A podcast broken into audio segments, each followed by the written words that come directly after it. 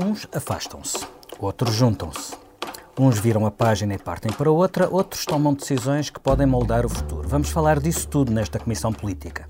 De vínculos que se quebram. De repente, é como se Joacim Catar Moreira e o LIVRE não se reconhecessem. Nem se conhecessem sequer de aproximações inesperadas.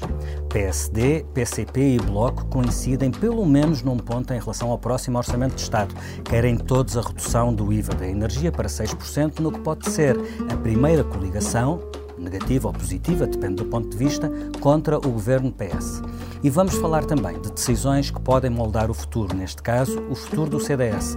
Num partido em vazio de poder há mais de um mês, desde que Assunção Cristas se demitiu na noite eleitoral, João Almeida decidiu finalmente candidatar-se à liderança. Depois dele, também Felipe Lobo Dávila confirmou que está na corrida. Ou seja, no CDS, quem quer que ganhe, o pior já passou.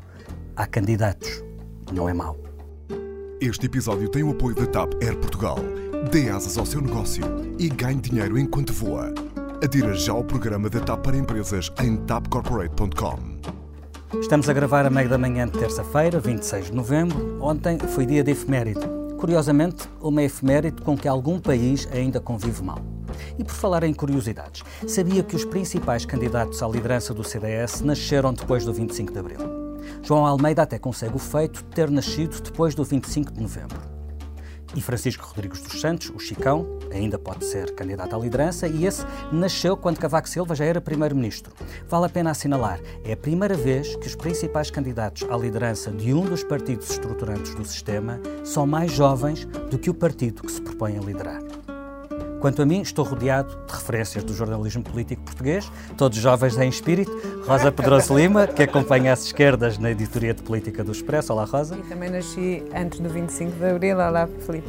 O Vitor Matos, ilustríssimo editor de política e também nascido antes do 25 de Abril. Pronto.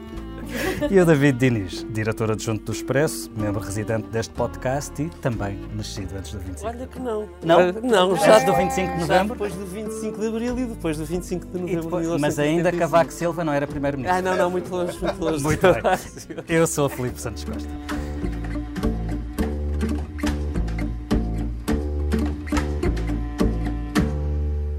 Seja bem-vindo a 1987. Temos um governo socialista de maioria relativa que se confronta no Parlamento com coligações que juntam oposições de esquerda e de direita, unidas para aprovar medidas populares. O governo, por seu lado, explica que o dinheiro não dá para tudo, que a irresponsabilidade da oposição abre um buraco deste ou daquele tamanho e que isso terá consequências. Bem-vindo a 2019. A história repete-se. PSD, Bloco e PCP juntos têm 118 deputados. É uma maioria absoluta e querem todos baixar o IVA da eletricidade e do gás para 6%. David, isto ainda agora começou e já estamos num filme bem conhecido.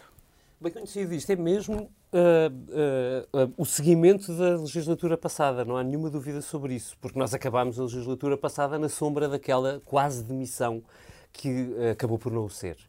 E começamos a nova legislatura com, com aquela ideia, com aquele fantasma de que, ai, pode vir aí mais uma demissão.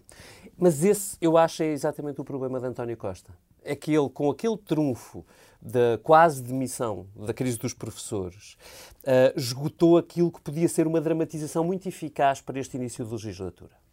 Uh, e assim sendo, eu acho que António Costa fragiliza um bocadinho a sua posição e abre espaço a que os outros partidos, tendo em conta a sua opção de não fazer uma coligação que segure o governo, que os outros partidos possam jogar os seus trunfos com um bocadinho mais de segurança. E eu acho que é isso que é provavelmente o mais interessante, ou a mais interessante das incógnitas deste início de legislatura. É que, de facto, os três partidos tinham no seu programa eleitoral a redução do IVA da energia. E não há nada de mais normal, natural, uh, numa democracia, que não sejam os partidos a, colocarem no Parlamento as propostas que apresentaram ao seu eleitorado. Uhum. Eu referi no início do, do, do, deste bloco o ano de 87. Só nesse ano, e vale a pena lembrar isto, uhum. António Guterres ameaçou demitir-se três vezes por causa de medidas aprovadas pela oposição que tinham um forte impacto orçamental e passou o ano todo a analisar se devia ou não provocar uma crise política. Um, há um elemento interessante: Guterres tinha um problema é que nesse ano de. Uh, de uh, perdão, eu disse 87, uh, está tudo errado, é, é 97. mas pronto, está feita a correção. em 97, o Guterres tinha um problema, é que as oposições carregaram nas coligações negativas quando a popularidade do governo estava nas ruas da amargura. Ele tinha tomado posse em 95 e em 97 o governo já era um saco de gatos e a popularidade do governo estava absolutamente miserável, coisa que não acontece ainda.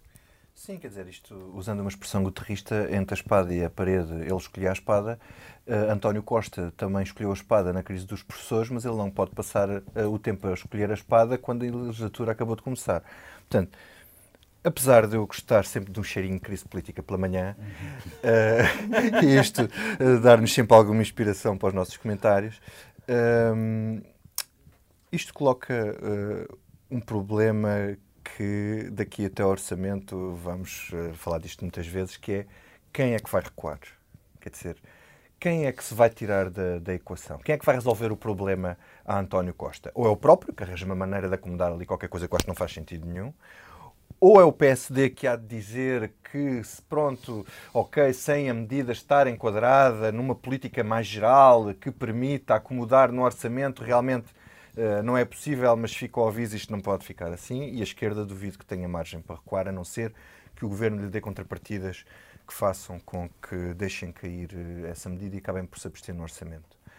Uh, agora, só dizer uma coisa: se isto for levado até ao fim, António Costa não tem outra hipótese. Estamos a falar, hipótese. Só, só para enquadrar, estamos a falar de um impacto orçamental que será algures entre 450 4 milhões de euros ou, se a medida for maximalista, 771 milhões Líquidos. de euros.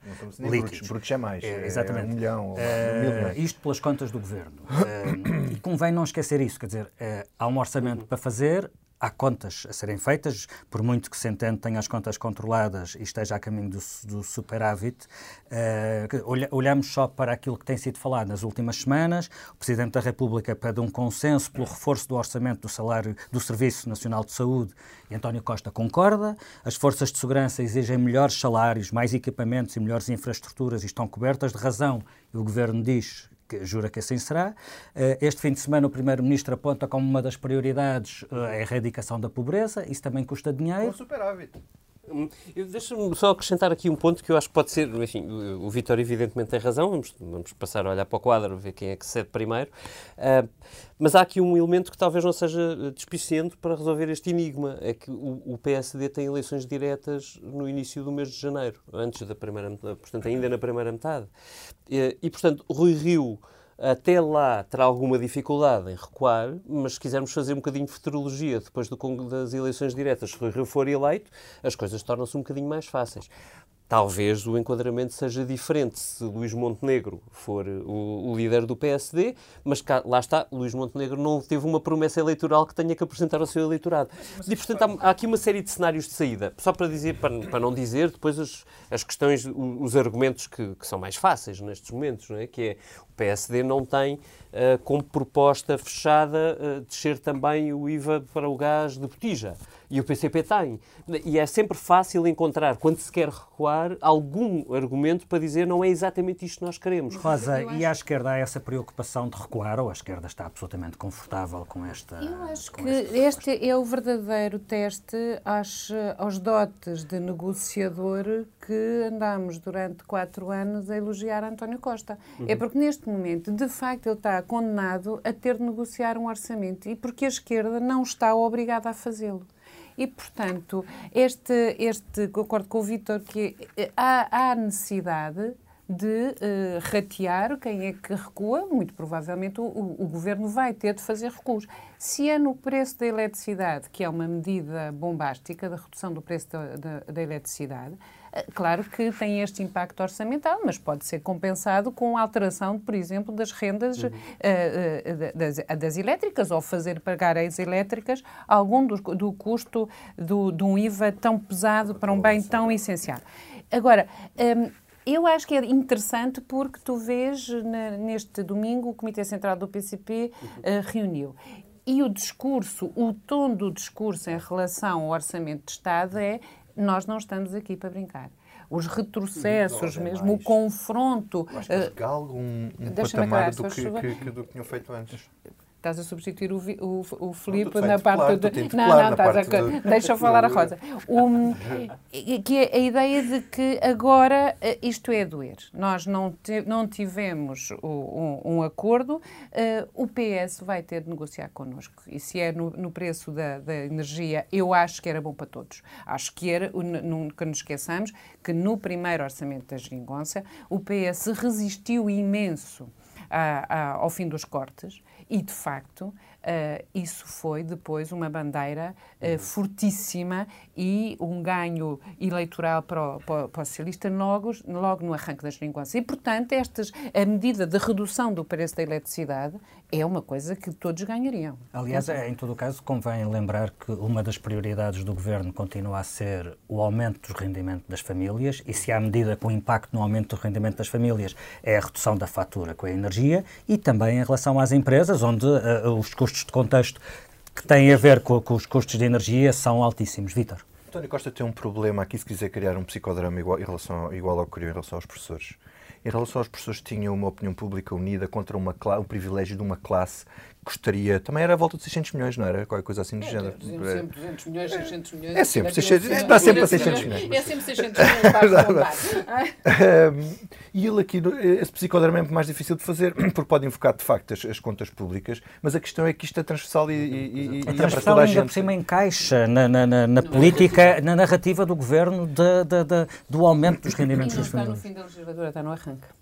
Uhum. Agora, a questão do Rui Rio é interessante, porque ele posicionando o PSD ao centro, a primeira coisa que faz no orçamento é ter uma coligação negativa, saltando o PS e aliando-se ao Bloco de Esquerda e ao PCP. Isto tem influência na, discussão interna do partido.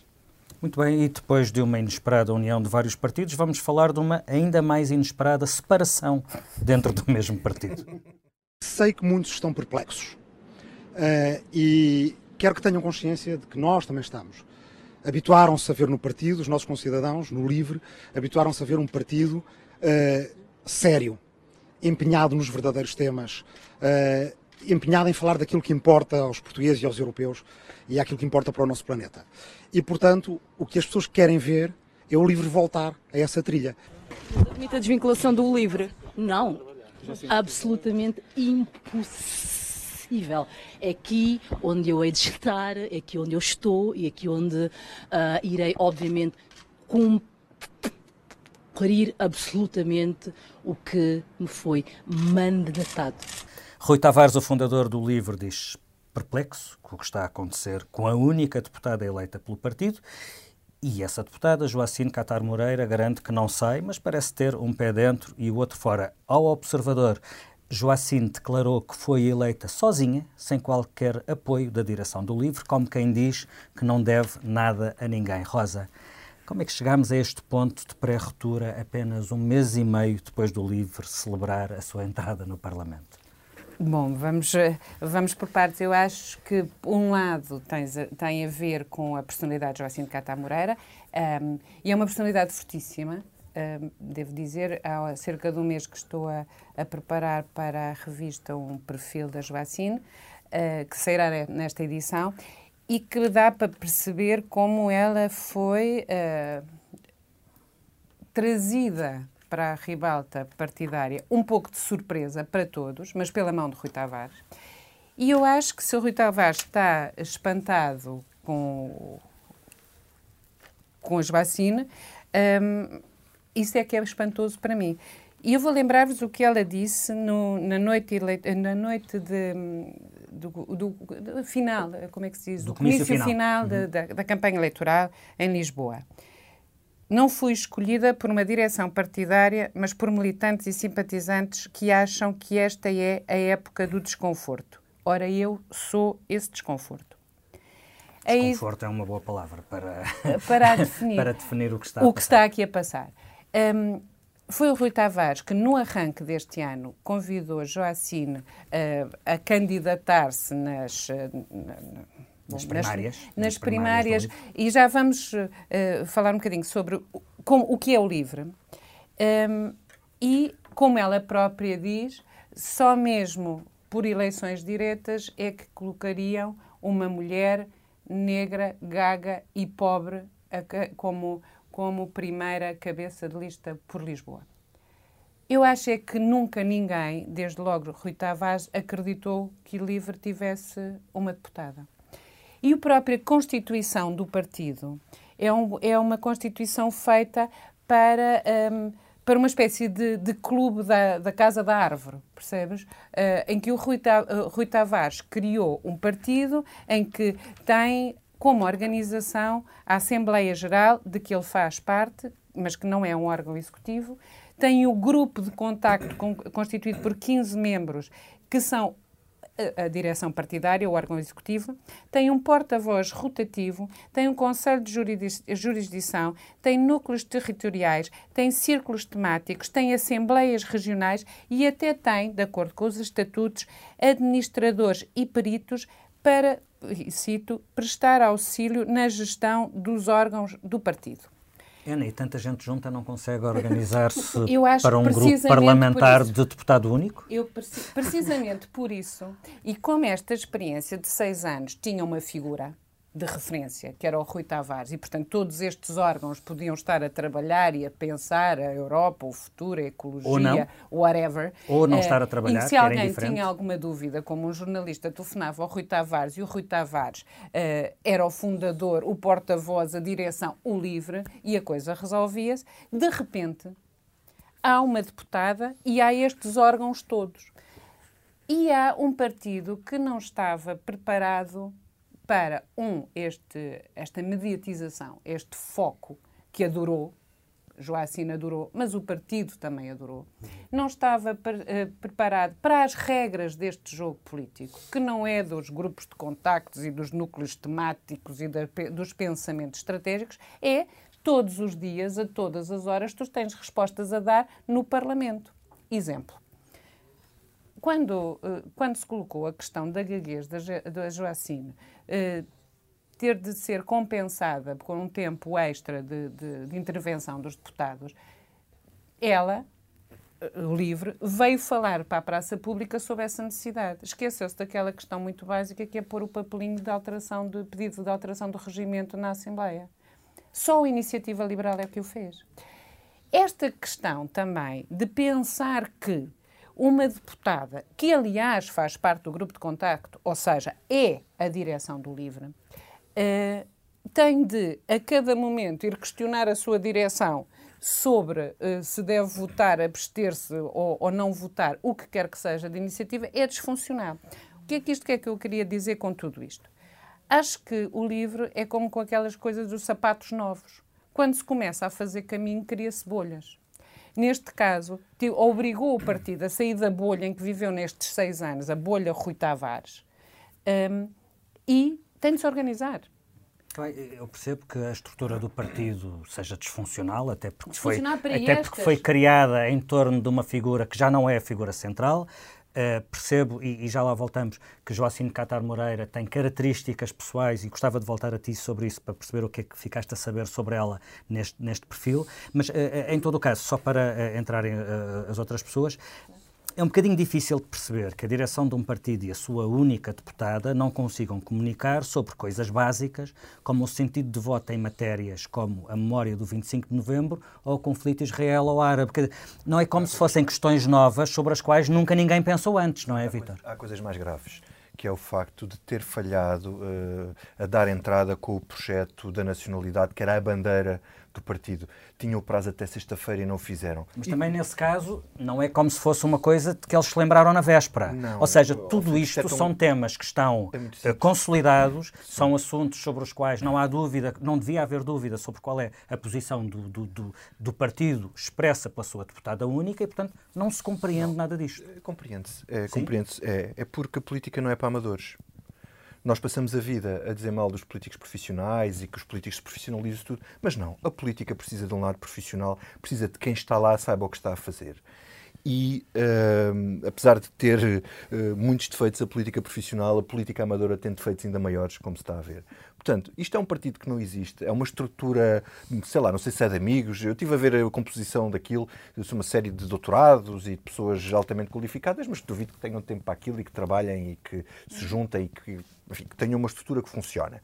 A Joacim Catar Moreira tem uma dupla legitimidade E daí ela dizer isso, tem uma legitimidade do voto direto em primárias, portanto não depende, não, não foi escolhida por uma direção partidária e tem legitimidade do voto popular. E se ela quiser, faz ela é deputada da em nome próprio. E faz parte deputada em nome próprio. Portanto, ela apresentará uma lista na próxima, eh, não sei se se chama Congresso, ou lá o que é, eh, e será ela muito provavelmente, ou não, mas vai disputar essa, essa, essa liderança. Agora, o que isto mostra é que estas organizações, ou desorganizações, eh, como o caso do LIVRE, o Iniciativa Liberal, que teve um líder que se demitiu assim que ganhou, e o Chega, que depende de uma pessoa, mas nós sabemos muito bem depois o que é que aquilo é lá dentro, são organizações partidárias que não têm estrutura para suportar, às vezes, o caso de um deputado precisa de know-how. E Joaquim Catar Moreira está a ser vítima da sua arrogância no sentido de da sua projeção mediática ser algo para a qual ela também não estava preparada e isso é desproporcional em relação ao que o partido está a fazer, que é incompetência pura.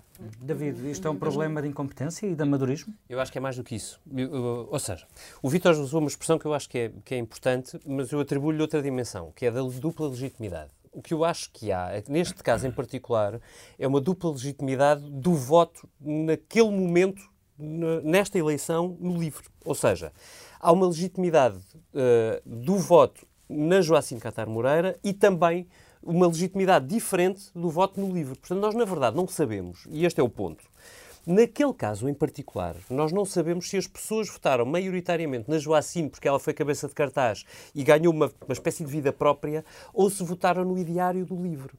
Ora, o sistema e esse é um ponto português... importante, deixa-me só, é, esse é um ponto importante, não é a primeira vez que falamos do livro depois da eleição da Joacine, e o Vítor focou muito na- nas questões da, da funcionalidade do- da, da- daquela máquina, mas há aqui um problema político, é que a agenda da Joacine não é a agenda do livro. Exatamente, esse era o ponto. É assim, e eu acho que tudo isto nasce naquilo que a Rosa estava a relatar, que é, a partir do momento em que o LIVRE co- eh, forma as suas listas de deputados num método que é absolutamente aberto, ou seja, em que os candidatos que são escolhidos não são escolhidos pelo partido, são escolhidos por pessoas que podem não ter nenhuma ligação sequer ao partido.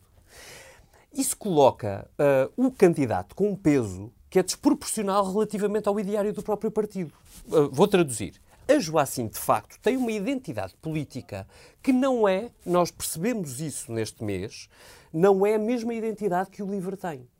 Identidade política, de, de- Ou é de só afirmação uma de parte, princípios. ou é só uma Eu parte vou da dar- ou é uma parte. Mas, mas a questão não- é nós se ainda ela. não percebemos isso, mas Deixa-me. já lá vamos. deixa- sim, de- só Bom, para se ela- concluir. se ela se abstém num voto, e deixa-me voltar à questão do voto, se ela se abstém num voto sobre uma agressão israelita, com o contexto e com os anos que tem esse conflito e a centralidade que esse conflito assumiu na agenda da Deixa esquerda, é muito acabar, difícil porque, perceber onde é que ela se posiciona. Não votou contra. Oh, por amor de Deus. Está bem, Era o que mas, faltava. mas estamos a dizer, mudou só- a agenda. Deixa-me só concluir, porque eu- o que eu acho que aconteceu aqui foi o LIVRE, ou seja, o Rui Tavares e algumas pessoas no LIVRE sentiram que este era o momento para fazer uma espécie de clarificação dentro do partido. Por- e tanto é assim que, eu diria, ontem dizia isto ao Vítor, eu acho que ninguém perceberia que havia um caso se o livro não o tivesse tornado público, porque ninguém reparou, não há, uma, não há registro de uma notícia na sexta-feira à tarde de a Joacina absteve-se, ai ai o escândalo, num voto sobre a questão da Palestina. Mas havia uma reação muito forte num meio que é fundamental para o livro, que é nas redes sociais. Os eleitores do livro nas redes sociais foram os primeiros a contestar eh, o posicionamento da Joacine é nesses dois verdade, votos, tanto é no do o- 25 de novembro Sim. como no de Israel. Mas deixa-me deixa só acrescentar, e sendo isso verdadeiro, ah, ah, publicamente só há notícia, ou seja, o que eu acho não é que não houvesse alguma coisa, é que o Livre e o Rui Tavares em particular quiseram fazer disto um ponto de ordem. Porque há de facto uma divergência, ou seja, qual é o problema? Ah, Do ponto de vista ah, e de, de posicionamento, a Joacim Catar Moreira agarra uma agenda identitária num partido que se apresentava ao eleitorado, tradicionalmente, quer dizer, tradicionalmente tem seis anos no registro do livre, como um partido aberto, europeísta e verde. Isto é, é- é- é o contrário de uma política identitária. Não quer dizer que não tenha identidade lá dentro, mas não, a identidade, a política identitária não era o alfa e ômega da, da- do- a guideline do livro. Portanto, sendo isto contraditório, o livre percebeu que havia um problema, que ele estava a crescer e quis fazer um ponto de ordem à mesa, colocando o Joacim Catar Moreira dentro do, da identidade eu, do livro. Eu, eu, mas acho que é um confronto uh, de liderança. O, o, o Rui Tavares, uh, o, que é legítimo, uhum. não acho que tenhamos dados para dizer que há uma mudança de agenda uh, do partido e uma descolagem da Joacine. Até por uma questão muito simples.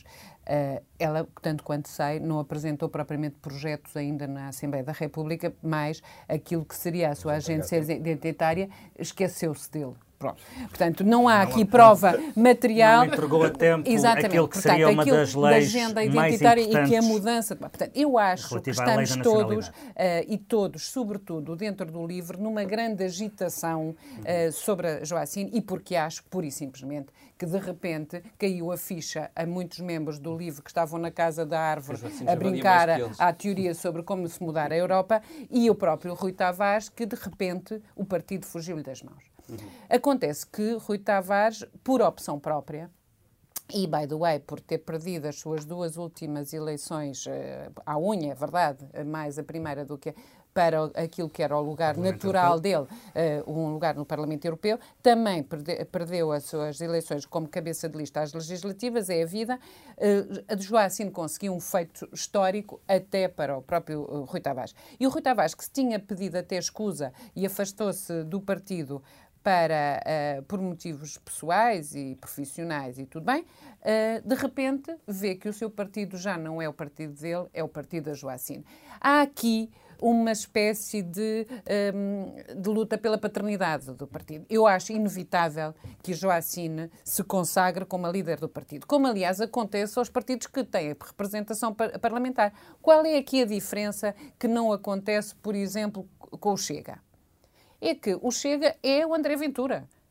É? e, e, e, ele fala e não se percebe nada uhum. do que é que se passa dentro do partido, nem ninguém quer saber, porque percebe-se que é ele. Foi o que aconteceu com Marinho Pinto. Marinho Pinto estava com o partido em cacos, mas não interessava para nada porque era ele o partido. Agora, o LIVRE deixou de ser o partido de Rui Tavares e é natural que seja o partido da Joacine, porque a Joacine tem um palco que o Rui Tavares não tem e, uh, e nunca conseguiu. Rosa, só para fechar este ponto, um, no, no, sábado sai um perfil que tu estás a fazer há várias semanas, tens estado muito próximo da, da Joacine nas últimas semanas. Diz-nos alguma coisa sobre o que ficaste a saber sobre ela? Olha, eh, fiquei com a certeza de que é uma mulher absolutamente determinada e que leva tudo à frente. Ou seja, foi, eh, foi talhada nas maiores dificuldades de vida e, um, e, e, percebe que nada na vida é fácil para ela. E, e, portanto, acho que sim, acho que tem todo o perfil para, para dar luta e, e conseguiu a pulso uh, muitas coisas. Uh, uh, o perfil. A chegada ao Parlamento é qualquer coisa que ele, ela reivindica como sendo em grande parte fruto da sua, do seu empenho, da sua dedicação, do seu trabalho e da, da sua capacidade de, de, Portanto, não te surpreendeu aquela declaração dela dizer não. que fui eu que fui eleita, o partido fez pouco por isso? E é verdade que foi ela que foi eleita. Muito bem. Passamos do Partido Novo com dores de crescimento para o Partido Antigo com dores de encolhimento. A notícia desta semana no CDS é que há vida para além da Bel Matos Santos, que foi o primeiro candidato a vir a terreno, é um psiquiatra ultraconservador que dedicou a sua vida aos problemas sexuais dos outros. Mas não vamos perder muito tempo com o Tea Party do CDS. Temos então João Almeida voltou de lua de mel e anunciou que é candidato, o que significa pelo menos que é um homem com prioridades bem definidas. Temos também Filipe Lobo Dávila, que anunciou que é candidato. Bom, na verdade parece que ele já tinha anunciado que era candidato e ninguém tinha dado tem conta. na sexologia ou não? pelo menos público não. E em reflexão está Chicão, o líder da Juventude Centrista, que vai apresentar uma moção de estratégia, mas não assumiu ainda uma candidatura. Ah, e também Nuno Melo vai apresentar uma moção sem candidatura acoplada. Ah, tanto quanto se percebe, estão todos a contar espingardas, ou eu não sei se pode dizer isto, mas como diria o psiquiatra Belo Matos Santos, a medir pilinhas. Vitor, dá o teu melhor para tornar esta disputa do CDS qualquer coisa de interessante. Uh, eu, eu, acho que para já uh, podemos concluir uma coisa e tendo em conta tudo aquilo que estes candidatos e possíveis candidatos já disseram, que é algo de surpreendente. O CDS é um partido de direita. Isto pode ter a ver com o trauma pós-revolucionário do partido, que tem, ao contrário do PSD, que diz social-democrata e passam a vida a dizer que não são de direita, o CDS chama-se do centro, que deve ter sido um excesso revolucionário uh, de, do mês de junho de 74. Era o mais à direita que se podia ser, era ser Portanto, sendo de centro, tem que passar a vida a bater no peito e a dizer que são de direita. Pois, ora, já todos sabemos que o, que o CDS é de direita, uh, resta saber mais qualquer coisa. Bom, isto, uh, antes de passar a, a esta, gostava só de dizer aqui, um, fazer uma parte. Há outra moção, que é a moção do líder da, da Distrital de Lisboa, João Gonçalves Pereira, que defende o voto obrigatório. O que também é extraordinário num partido... Não no CDS. Não no CDS. Por enquanto. Por enquanto, apesar de haver outras candidaturas que com certeza eram capazes de advogar isso, que é extraordinário num partido que preza a liberdade individual e que acha que o Estado não se deve meter na vida das pessoas e que tem um, um alto quadro a dizer que se não votam, então o Estado obriga-os a votar. Bom, voltando à questão do direita ou não direita. Fora de brincadeiras. Isto tem muito a ver com o contexto da liderança da Associação Cristas, que tentou puxar o partido mais para o centro para alargar a base e para tentar ganhar votos. O que é que aquilo deu? Deu que o partido incluiu e teve o pior resultado de sempre. É? Hum, esta estratégia de bater no peito e dizer somos todos direita, não temos vergonha de dizer que somos direita, que o CDS nunca teve vergonha de dizer que era direita, ou raramente teve. Aliás, Paulo Portas foi uma luta cultural dele desde o, desde o, desde o Independente. O problema é que à direita agora tem a competição entre com a Iniciativa Liberal e o Chega. Portanto, o CDS está com um problema muito complicado para resolver, que é, se vai lutar... Quer dizer, esta coisa de dizer que é de direita e posicionar-se à direita, mas vai lutar com o Chega, com a Iniciativa Liberal, vai ser o mesmo de sempre, vai tentar... Quer dizer, acho que o CDS só tem uma, uma, uma, uma, saída, que é ser um partido popular, como foi, já não digo Manuel Monteiro, mas sim, como, não, sim, como, como foi o Paulo Portas. Uma grande parte da liderança de Paulo Portas no final já era menos, porque passou-se a ser um, passou ser um partido de poder. Nos últimos 18 anos, o CDS teve 8 anos de poder. Quer dizer, corrijam-me, acho que foi 8 anos. Portanto, é um partido de poder e agora está esvaziado e tem que encontrar o seu lugar na sociedade. E não é fácil no atual contexto, porque está com a direita a crescer, o Chega já se percebeu que vai crescer, a Iniciativa Liberal não sabemos muito bem o que vai sair dali, e mesmo com o, o problema, o PSD é resiliente, já percebemos que o PSD é resiliente pelo resultado que teve uh, Rui Rio, foi baixo, mas foi, no, no, no, foi o chão, não passou do, do, daquela, daquele, daquele, daquele limite. Portanto, eu não sei, vai ser, vão ser tempos muito difíceis para os centristas. David, o, o João Almeida e o Filipe Lobo Dávila foram ambos das direções do Paulo Portas, estiveram ambos no governo, indicados por, por, por Portas para o governo de coligação. Eh, eh, este sábado o Expresso tinha um artigo da Mariana Lima Cunha sobre o fantasma de Portas que continua a pairar no CDS. Este ainda é o partido de portas ou é simplesmente um partido órfão? Eu acho que é o partido do, do pai que não sabe o que, que herança é que deixa aos filhos, ou, ou, qual, dos filhos, a qual dos filhos quer deixar o encargo da liderança. Hum. Um, Tens algum palpite sobre quem será o candidato favorito de Paulo Portas? Olha, em teoria será o João Almeida, no sentido que é o que sobra daquele grupo. O problema é que o grupo espartilhou-se.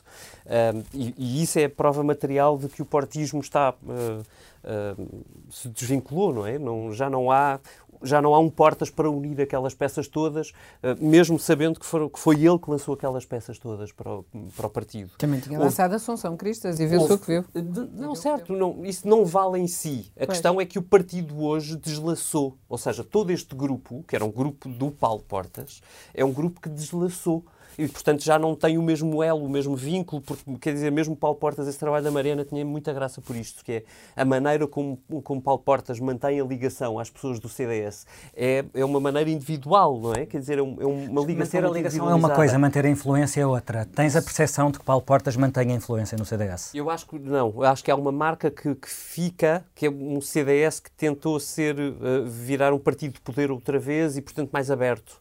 Uh, a questão é que esse partido hoje está muito desafiado. Está desafiado por um PSD também à procura de uma sobrevivência, numa espécie de crise de direita, que pode ser mais ou menos conjuntural, e, e também ameaçado à sua direita pelo, pelos dois novos partidos que têm uma marca identitária muito forte.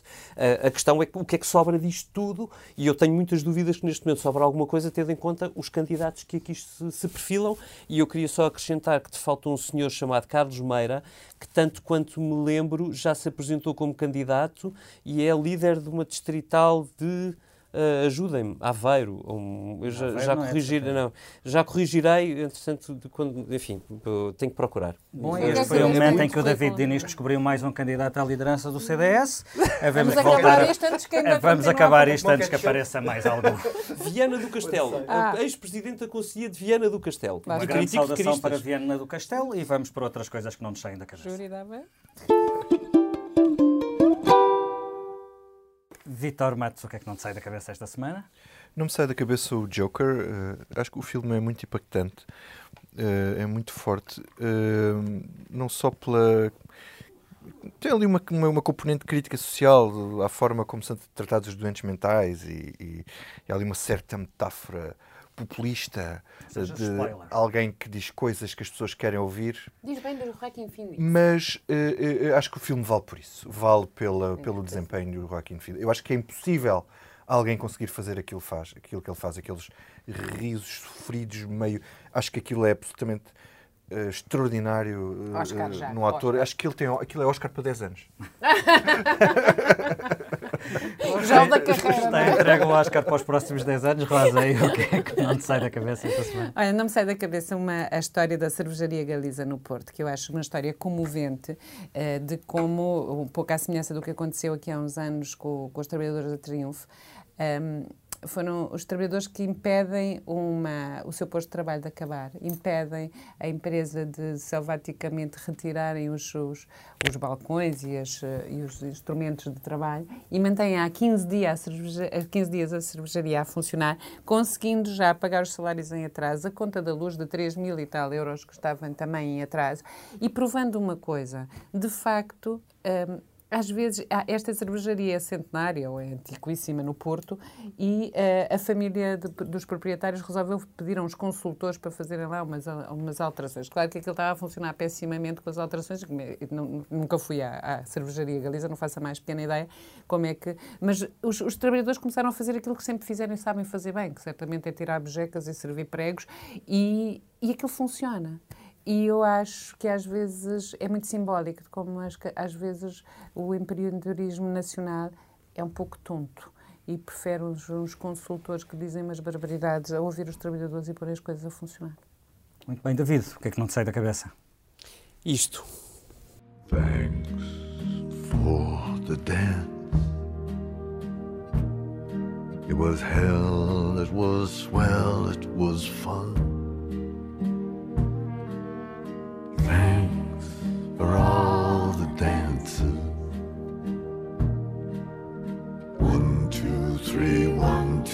No.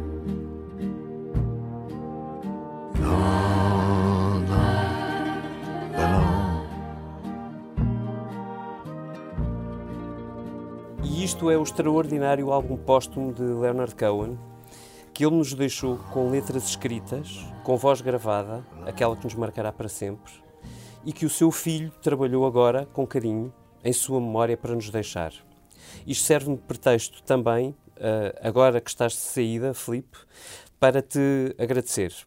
O que te digo é que as tuas letras ficam no expresso, escritas, a tua voz fica aqui gravada e tu deixarás saudades.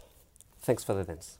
Thanks for the dance. Eh, Este é um espaço eh, mais personalizado da Comissão Política e o que não me sai da cabeça esta semana é mesmo pessoal. Esta é a última vez que participo na Comissão Política. Esta é a última semana em que sou jornalista do Expresso. E na hora de sair sinto, sinto que devo dizer isto. É bom que quem fica perceba que a única riqueza das redações são as pessoas, pessoas que têm uma assinatura, uma experiência, uma memória e que essa assinatura, essa experiência, essa memória devem ser valorizadas. Há um problema sério nas redações em Portugal, o Expresso não foge a essa regra, os jornalistas não têm perspectiva de carreira, conheço N exemplos, do só um que conheço bem, o meu, sai ao fim de quase 14 anos com exatamente o mesmo salário e o mesmo estatuto profissional com que entrei.